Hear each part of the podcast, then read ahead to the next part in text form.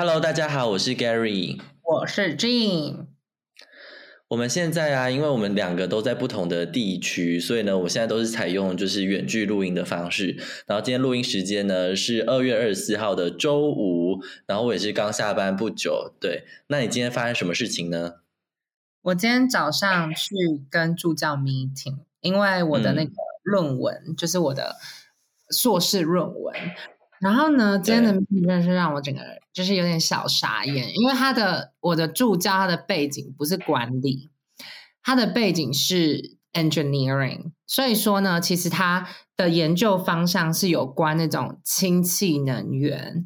这边的氢气不是指那个 relative 的那个氢加，是那个 氢气，就是就是 hydrogen 的那个氢气。好，是氢气能源，所以他就一开始就丢了大概十个 paper 给我看。我大概只看了其中几个，可是我真的想不到它跟 finance 或是 business 有什么相关的的的主题有，但是比较偏 supply chain，就是供应链或其他的就是我不是我的背景能够解决的 issue，所以呢，我就硬想了几个，然后主要就是反正就两个，然后我就丢给他，我就问说，那这两个你觉得可行吗？他看完就说。你这两个是比较像博士生的主题，这太广了，就是广到不可能写得出来。然后呢，到最后我才知道说，如果我三月一号要开始的话，他二月二十八号要填一个表，然后那个表就必须要有我的主题。因为我一直以为是我三月一号开始，我就可以慢慢想主题，可能三月中再想到就可以。没有，就是。就等于我现在二二八，如果我三月一号一定要开始，就要等到我二二八就要马上想到主题，就是下周二。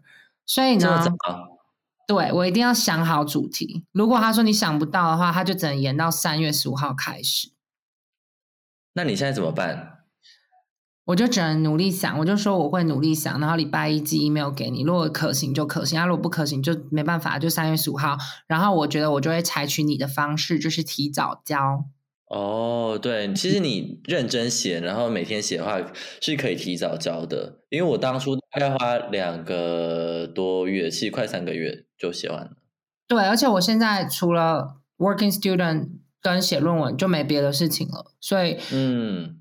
嗯，我是可以全心全意，因为你一开始前一个月你是有 fully 的在 devoted，你还有工作，你还要面试，你还要弄论文，所以你一开始才会有一个 gap，对不对？可是我没有这个问题，所以我是可以三月十五就可以马上 de 就是那 devoted into 我的 topic。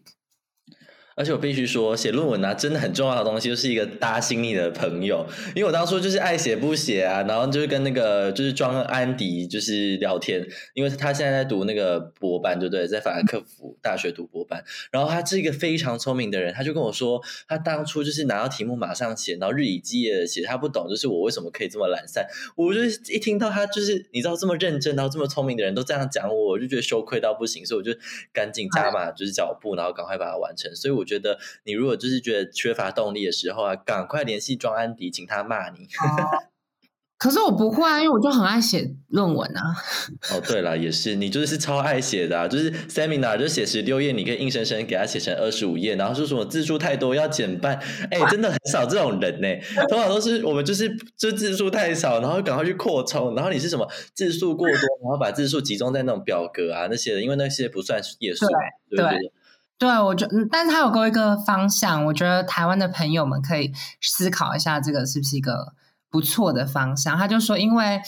啊，氢气跟氨气是有关系的，就是氢可以转换成氨，储存或是运送。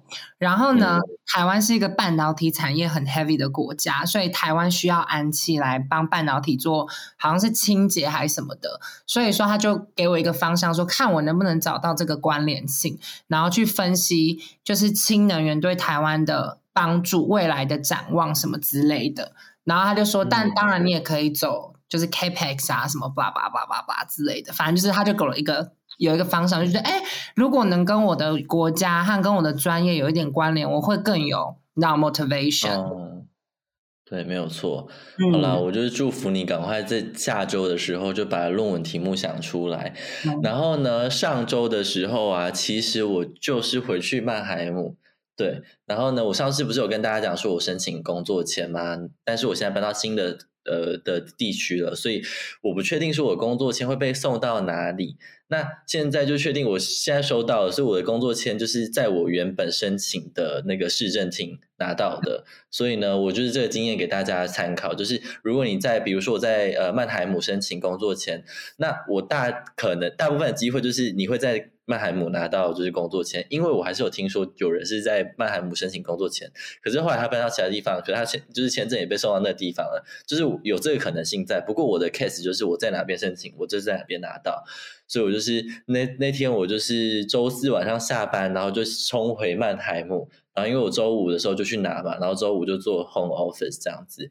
那因为呢，你是不是去了哪些地方？就是因为我这次去去曼海姆，就是俊不在，我就觉得说天哪，太无聊。那你上周的时候去了哪边？没错，我去了精英聚集的法国高等商学院，叫做 HEC Paris 的一个商学院，因为我朋友在那边念书。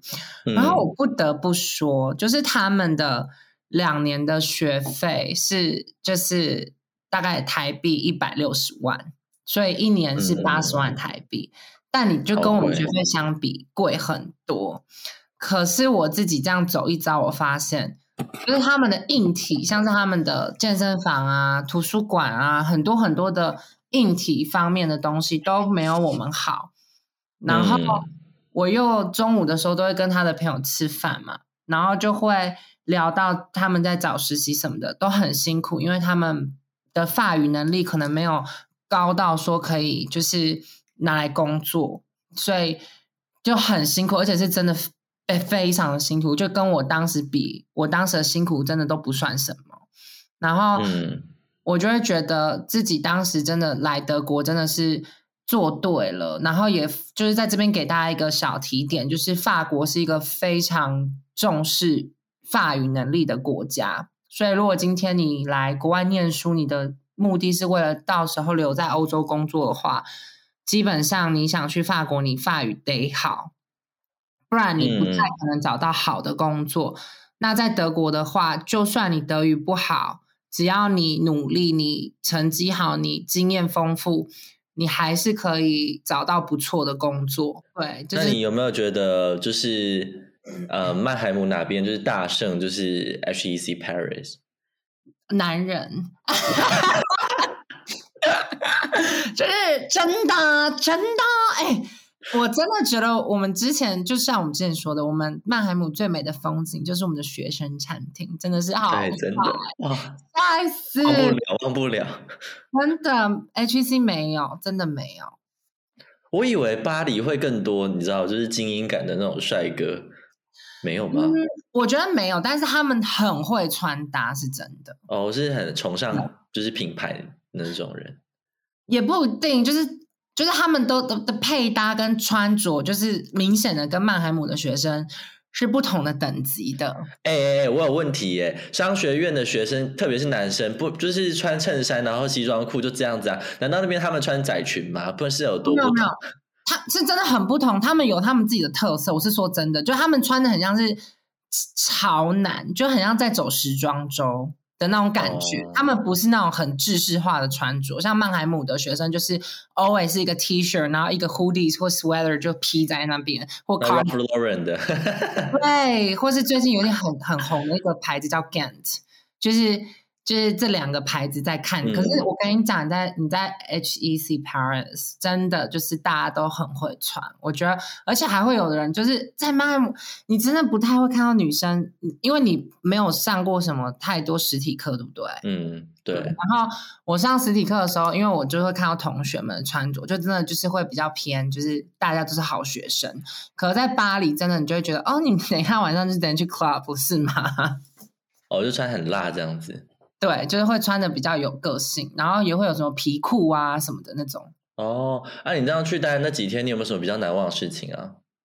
嗯，没有哎，就是 真的没有啊，就是跟朋友相处，然后因为我们就是老人嘛，然后我就觉得我好像真的老人，你知道我们真的多荒谬吗？就是因为我跟我朋友都是属于那种很强很强的人，所以说呢，我就是要去之前的前一个晚上，而且是晚上十一点多才跟他说要记得我明天到哦，然后他就消失了。然后呢，他就说他在跟朋友 girls night，等一下再回我，他就消失，一直直到隔天我已经到巴黎了，然后我就。传讯息给他，always 一个勾，然后呢，我就觉得好吧，那我就也不急不急的去那个 Starbucks，然后就点了一杯拿铁，就做了我的试一试，一直等到快十点他才打给我，我才去找他这样子。我必须说，如果这个 case 发生在我身上，我就会不爽，因为我就是一个行程控，你知道吗？然后我就想说，哎，如果是我我自己的话，就是你如果来曼海姆找我，然后我一定会就是想，就是一定会准时抵达，然后就算没有准时抵达，我还是会很慌张，因为我怕我朋朋。也会就是也会慌张这样，但就是你感觉就很 chill，对我很 chill。然后还有别的事，就是那时候我在就我们某一天礼拜天我们要排要去那个 Louis Vuitton Foundation 的博物馆，因为刚好有莫内展。然后因为我很喜欢莫内，所以我们就想说要一起去。然后结果呢，到了现场就是大排长龙，因为是礼拜天。然后我就问那个那个票务人员，就问我们说：“你有线上订票吗？”我就看了他一眼，他就说。没有哎，我就说好吧，那我们要到另外一道去排哈。之后呢，我们就排大概二十分钟吧，就真的有点久。然后我们就我就开始转移话题，我就看了一下那个指标，就说哎，水要倒掉哎。然后他就看了我一眼，他可能也心领神会，他就说我不能接受我的水被倒光。然后我们两个里面是什么装黄金是吗？还是？然后两个一直异口同声说，那我们不要排了，我们就离开了。可是我很好，我其实蛮蛮讶异，你不太喜欢，就是就是对巴黎没有一定的向往，因为我个人就是，我就对白天的巴黎，我觉得就还好还好，但我非常喜欢黄昏跟夜晚的巴黎，就是可能我之前有看过一部电影，就是《午夜巴黎》，然后是 Woody Allen 导演是 Woody Allen，然后我就觉得整个氛围就是很赞，你知道吗？然后上次就是去年十月的时候，我就是跟 Helen 一起去巴黎嘛，然后呢，这个印象我真的是永生难忘，因为就是刚好那时候 AJ 就是我就是。呃，我也是爱的一个跟的男子这样子，然后那时候他刚好也去巴黎找他的朋友，然后我们那时候就是也没有特别约好时间这样子，我就跟 Helen 在逛那个罗浮宫的时候啊，他就说他跟朋友见完了，他就是可以跟我见面这样，我就说哦好啊，我就把 Helen 丢包在那个罗浮宫，因为我之前就逛过了，然后他其实也逛过，可是他就是对艺术就是。非常有兴趣，然后我觉得说我对男人比较兴趣，所以我就是把他放在那边，我就跑去跟他约会，然后呢，就一起去咖啡厅，然后跟他喝完咖啡的时候已经是黄昏了，然后走出来的时候在巴黎的街道走，我就觉得好浪漫哦，而且就是我要走的时候，我就说好，那我回去罗浮宫找我朋友，他就说呃，可是这样蛮远的，我就说对，可是我有 Google Map 啊，我可以走回去啊，你放心，然后他就。跟我大概确认了四五次吧，然后呢，我就后来就捶他胸，就说：“好要，我已经二十五岁了啦。”然后就觉得超爽，我就觉得，然后他就就是那时候他的脸我就很可爱，然后就我那时候跟 Helen 见面的时候，然后他就是也因为我一直没有回他讯息，然后他就传传讯询问我说我到底见到我朋友了没？因为他会担心，所以总之呢，我真的觉得巴黎的黄昏真的是荷尔蒙爆发，就随时就是就是恋爱氛围是满点，你没有这种感觉吗？没有啊，我只因为去太多次了，就觉得啊，不就长这样吗？因为我就一直，因为我朋友就一直问我说，你哪里是必去什么的，我就看着他说，可是巴黎就在这，他不会跑哦，景点就在那。然后他说，那如果景点就像巴黎圣母院，不是就被火烧吗？然后我就说，那就不要看呐，我人生又不会因为这样就就就会对了，只是想说，你都花一趟车钱去了，就想说没有想逛久一点。哦，可是我觉得我我现在的心态就是去新的城市，去城市如果不是新城市，我不太会有太情绪起伏，除非说是找朋友。所以我这次其实此行的目的是找他这样子。OK，你这心态真的非常难听。好呗，哎，可是你说到你们家就是 AJ，你你有没有就是你上次不是跟我说他他传了什么给你，但你没有说清楚他到底传了什么给？那时候就是现在不是 Chat GPT 很流行嘛，然后反正我也不知道什么，他突然就问我说：“你有没有在用 Chat GPT？” 我就说：“哦，我有在用啊，这样子。”因为就是我个人就是现在就是 Chat GPT 的热爱使用者，因为这是在一些 Introduction Session 跟其他部门的头见面的时候，我对这部门可能完全不了解，我就直接用 Chat GPT 去了解说这部门大概要在干嘛，然后我大概可以问什么问题。然后呢，他就说：“哦，他竟然就传了一个 Chat GPT，然后用中文。”的讯息传给我，就说什么哦，恭喜你搬到新家，然后你新家很好看，然后呢椅子看起来坐起来很舒服，然后希望你可以在新家跟你的朋友有一些美好的回忆。我就想说，我想跟你美好的回忆在我的新家，开玩笑的。笑死！对啊，你有在用 GPT 吗？我有哎，但是我就只是拿来玩玩看而已，我并没有太。正常的在使用它，但后来我听完我朋友介绍它的用处，我真的惊呆了。就是怎样？第一个用处就是它是一个文字机立机的的一个回答的一个 AI 机器人，对不对？嗯。可是你其实可以叫它产出图表或是树状图那种，就任何图表，你要叫它产出怎么产呢？你就跟他给他一些条件之后，你就说你可不可以生产假设 R 语言的 code，然后绘图给我，他就会给你一个图表，当然是用 R 语言贴给你，然后你再把这个城市码一的贴到就是各个你指定的城市，然后跑出来，它就是一张你要的图表。太扯了，哎，我不知道这个，哎，是不是很酷？哎，我早知道录影的时候，那时候就要有 Chat GPT 啦，我就不用那边自己那边拉表格，气死哎！对，就真的非常的酷。然后，可是因为 Chat GPT 是近四个月，好像是近四个月才有，对不对？嗯。所以就真的很酷。然后还有另外一个，我真的是听到也是 惊呆了，我真的太聪明了。就还是希望大家不要取巧，就是说我朋友呢，就是拿来写 cover letter。他就把他就把自己的履历的所有简历都打进去给他，并且把这间公司 job description，然后还有这间公司官网上的 about 剪给他，然后就请他写一个针对这个 job description 的一个 cover letter。他就帮他写好了以后呢，我朋友再自己改，因为毕竟他写的还是有点像机器人，你知道吗？嗯，对。但是这就真的是。而且我刚刚这个好处就是，你只要花十五到二十分钟，你就可以刻字化一份 cover letter，跟你之前可能要花三到四小时，你才能写出一份刻字化的 cover letter 比的话，你可以大幅度减少很多很多时间。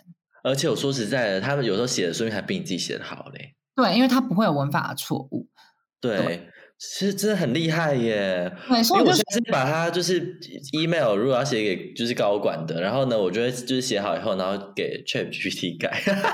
那我就想说，呃，那个 Grammarly 那个嗯 app，那它不就没有营收了吗？对啊，但是因为 Grammarly 它有其他的功能，像是说你今天要把这段句子改成你要比较温馨的 tone，或是你要比较 aggressive，它也可以这样子哦，它也可以这样改哦。哇，那这样 Grammarly 不用火了。对，因为它是真的可以这样改，我觉得可以。就是我问过说，就是有没有比较更就是精简的说，就是 email 的方式啊，然后不同的语调，它都可以帮你克制化成你想要的样子。而且我觉得它真的改的非常好，哎。然后不止它可以改英文，因为有时候我要写德文的信嘛，然后呢，它也可以改德文，哎。对，它也会中文啊。我会觉得好厉害哦。嗯，我觉得。它总有一天真的会取代蛮多职位的，就是这真的蛮可怕的，我觉得。然后其实我在跟我朋友聊到这个时候，其实我朋友就有说，但他就觉得这是一个值得思考的问题，就是说，嗯，这个到底是拿来 benefit 笨的人呢，还是说是来 benefit 聪明的人？笨的人会拿来用它来。做很多事情，就是等于说，聪明的人原本的技能就会被这个东西压缩，就等于聪明跟笨的人的相差幅度就不大，因为笨的人现在也可以做聪明的人可以做的事情。然后呢，但是他又有另外一个想法，就是说。但是另外一派说法是说，但笨的人虽然可以做聪明的人可以做的事情，可是笨的人只会抄答案，不会去内化他得到的结果。但聪明的人可以借由 Chat GPT，然后呢去学习更新的领域，或是说自己不足的地方。而且聪明的人是会看到这些解法之后，会把它内化，并且产生新的 idea。因为我觉得，反正就像 Google 这样的概念一样啊，就是以前有也没有 Google 嘛，然后就是有这个东西以后，大家都有就是管道去收集资料，然后现在就是只是变成说你拿到资料就是更精简，可是你也要懂得去下关键字，然后去同整那些资料。我觉得就是笨的人还是就是不会去做这些事情，对啊。对，所以我就说，就是这是一个值得大家去思辨的问题。有，那你是不是今天有一则要想新闻要跟大家分享？对，没错，我就是想要跟大家分享，就是说呢，嗯，这个礼拜的新闻比较好玩一点，就是嗯，就是 Sanofi 叫赛诺菲，是法国的一个很大的药厂，在。就是在这个礼拜四，也就是二月二十四号，获得 FDA 批准，他们针对血友病 A 型血友病患者的一个新药。然后我可以简单的介绍一下 Sanofi 这间公司，它大概是我今天看了一下，就是以 market capitalization 的话来讲，它是全世界第十二大的呃药厂，然后。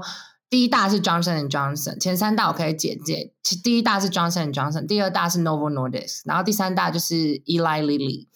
然后呢，它是第 Rush 吗？没有，Rush 现在掉到第六名了。OK。对，然后呢，他们主要有在做的就是一般的 pharmaceutical，里面就会有像是异位性皮肤炎啊，然后或是多发性硬化症啊，还有 rare disease，就是他们在罕见疾病也是非常出名的，就是他们很致力于罕见疾病的药物开发。然后呢，A 型血友病跟 B 型血友病其实也被归类为罕见疾病。然后除了疾病以外，它还有像是疫苗啊、小儿麻痹的疫苗、流感疫苗啊、百日咳啊这些，他们都有做好。然后我可以解释一下血友病是怎么来的。其实它是一个遗传遗传性疾病。然后呢，它是在 X 染色体上面有有有问题的时候会发生的一个遗传性疾病。所以说。只要男生的 X 染色体发生问题了，男生就一定会有问题。因为如果女生的是 XX 嘛，女生的其中一个 X 有问题，她另外一个 X 是正常的话，就不会有问题。我们就会称为隐性隐性的带源者，这样他就不会有这个症状出现。然后呢，他为什么 X 染色体要有什么问题呢？就是他缺乏第八凝血因子跟第九凝血因子或第十一凝血因子。等于说什么叫血友病？因为很多人在台湾，其实很多人会以为血友病跟白血病是同样的的疾病，但其实白血病是血癌，血友病是因为缺乏凝血因子，所以在你受伤的时候，你会一直流血，你的血液没有办法被凝结，就跟血小板有关系？没有关系，是跟凝关系吗？关系对，好，我就可以跟你解释说，凝为什么会凝血。凝血其实就是凝血因子必须要跑接力赛，然后呢，你就把它想这样子好了。第一棒选手、第二棒选手跟第三棒选手分别要交棒，那第八凝血因子就是第二棒选手，就等于说他在交棒出了问题，等于说我没有办法把我的这个讯息传给我的一个蛋白质，然后这个蛋白质叫做嗯。fiber，然后这个呢，这个蛋白质它的功能就是能够聚集血小板去凝血。所以说，今天我第八凝血因子就是第二棒接力赛的人，他不见，我的选手受伤了，我就没办法跑完整个整个整个比赛，我就没有办法把讯息传给那个聚集血小板的蛋白质，所以就没有办法凝血。嗯，而且跟血小板没有任何关系，是跟你的你缺乏凝血因子有关系。